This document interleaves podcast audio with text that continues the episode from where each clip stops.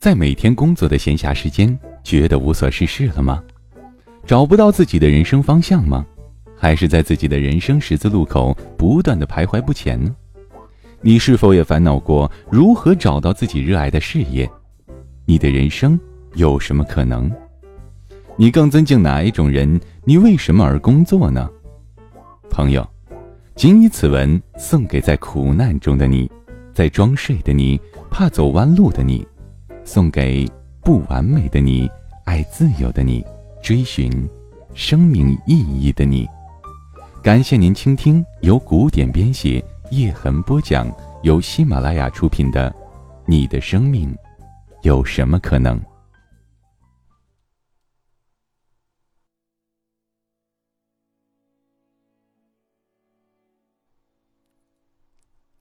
个体的力量，在打开可能性的同时，互联网彻底提升了人们的眼界高度。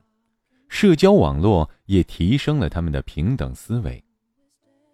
我是个创业者，如果说新精英的八零后员工还挺佩服我的话，九零后员工几乎不会在我演讲的时候投射出敬仰的眼神，因为他们都是看着马云、扎克伯格的演讲长大的。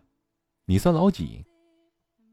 当哈佛公开课在网上点击就可以免费看时，你很难再像以前一样膜拜些什么人。大家的关注点重新回到自己身上，如何成为一个让自己喜欢的人呢？同时，社交网络让这样的个体用各种方式联合、互动，让人们更加感觉到个体的力量。今天，人们敢于在微博上实名举报贪官。春晚上可以调侃吐槽，习主席能有卡通版头像，包子铺能推出个习大大套餐。而自媒体像电视媒体一样有吸引力，民间公益组织者像国家机构一样反应迅速有力，公司越来越小而美，这是一个个体的世界。干瘪现实。好了。生活越来越不确定，梦想越来越多元化，人们越来越平等。难道人生不是有越来越多的可能？这倒不一定。当理想越来越丰满，脚下的现实却越来越干瘪。社科院二零一三年年底发布的一份社会学研究报告指出，这群二点二亿的八零后青年，这群有四千万大学生、一亿农民工子女的人群。他们有着更高的受教育水平，更多人在非公机构就业，更常换工作，更会使用互联网。下面是书中的一些观点：家庭背景对成长影响很大，拼爹确有其事。知识只能从一定程度上改变命运。面对逐年加大的就业压力和文凭贬值，毕业生深陷于现实与理想的泥沼。房租、房贷占收入的比例很高，生活压力负担沉重，本该由社会承担的教育、养老责任被硬性的嫁接到家庭身上，独生子女发展中面临明显的优势递减效应。他们希望以个人努力改变命运，却又无法逃离更大的社会力量的左右。如果要把当代年轻人当做一个人，他应该是这样的。他的眼睛遥望着五千米外的七色彩虹，心中坚信每个人都平等自由，脚却踩在一片稀巴烂的烂泥之中。他的脑子已经接受了要活出自我的想法，心里却困惑的要死：到底什么才是自己？人生有这么多可能，哪一个才是属于我的？目标有这么多个，哪个背后才是最好的？达成的方式有几千百种，到底哪一条路确定能走通？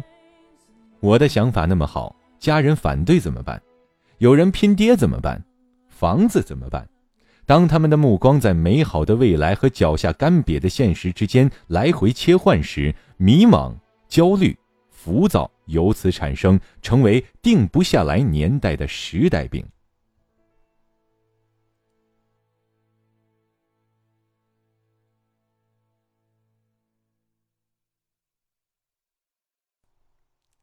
修炼与创造人生。在定不下来的时代，人生不应该是规划出来的。规划意味着你的人生有一群专家比你更懂，规划还意味着早点确定，确定了就不要改变。连 IBM 这样的靠战略吃饭的公司，也只制定五年战略规划，非要一个人做一个长达十年甚至二十年的生涯规划，除了有点励志的作用外，并不太靠谱。在这个定不下来的年代，修炼和创造人生反而成为一种最有效的策略，以不变应万变。如果你不知道这世界和你将要去哪儿，最好的策略是先全力练出一种在哪儿都能活好的能力，在有足够力量和眼界的时候，开始创造自己的人生。就像开头那个故事，你可以送他一双绿鞋子。还要成为一个值得的男人。今天的人生发展不应该像狙击手，而更应该像导弹，先尽快的发射出去，让自己适应变化的环境，让自己飞得又快又稳，然后每秒都用激光重新定位目标，调整弹道，最后发现目标，一击即中。当然，创造人生的模式也有自己的缺点。从心理感受来说，它让你面临比前面两种更多的不确定感。如果把人生比作航海，求遇见的人把命运之舵交给外界，自己回床位休息；求定位的人在打开自动巡航抵达目的地之前，会有一程安心。而修炼之人则需要站在船长室，时刻把握着命运之舵，对每一种人生的不确定做出快速反应。在狂风暴雨中找到自己的星光。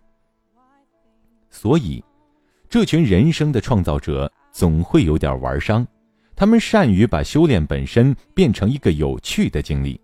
当过程值回票价，结果也就不那么患得患失了。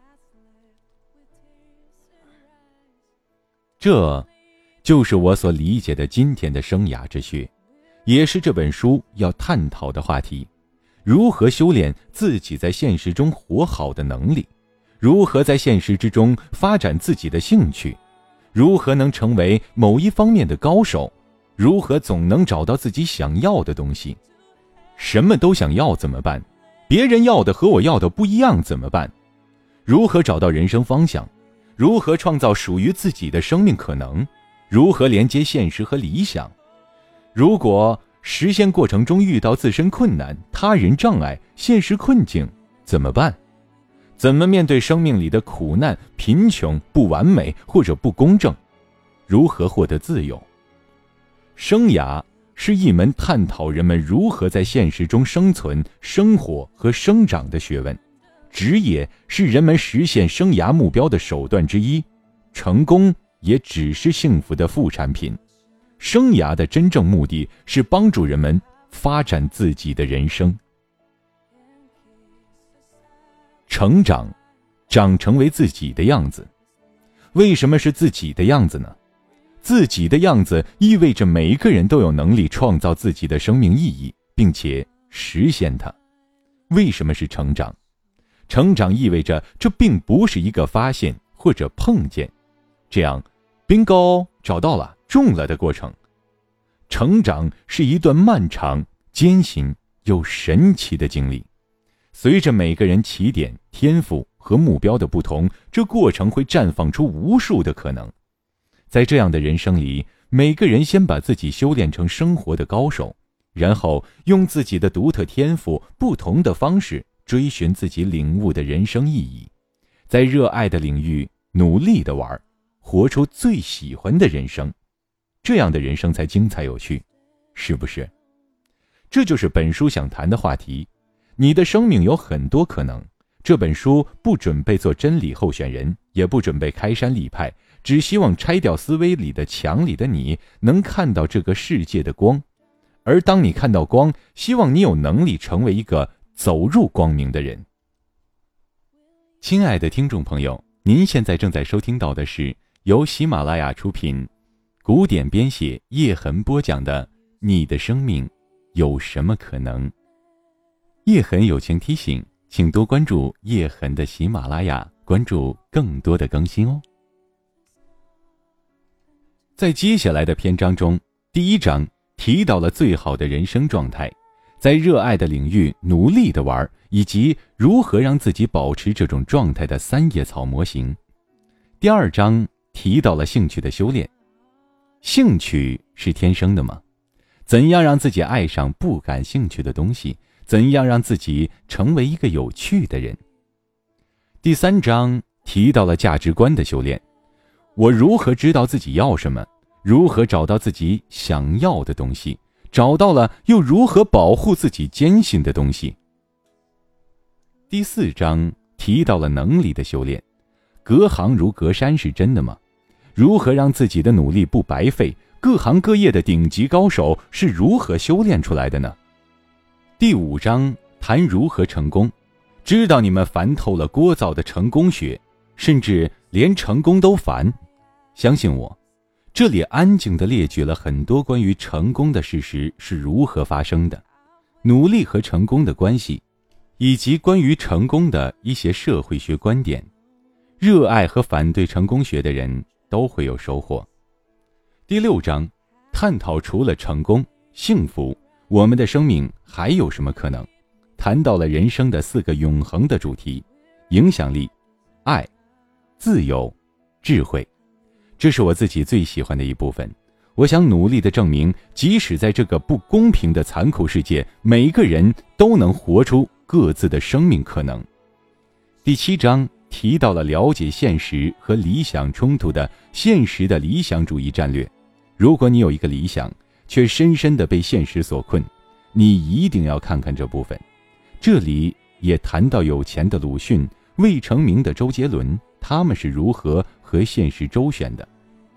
第八章叫做“写给什么什么什么的你”，其实是写给成长中的自己。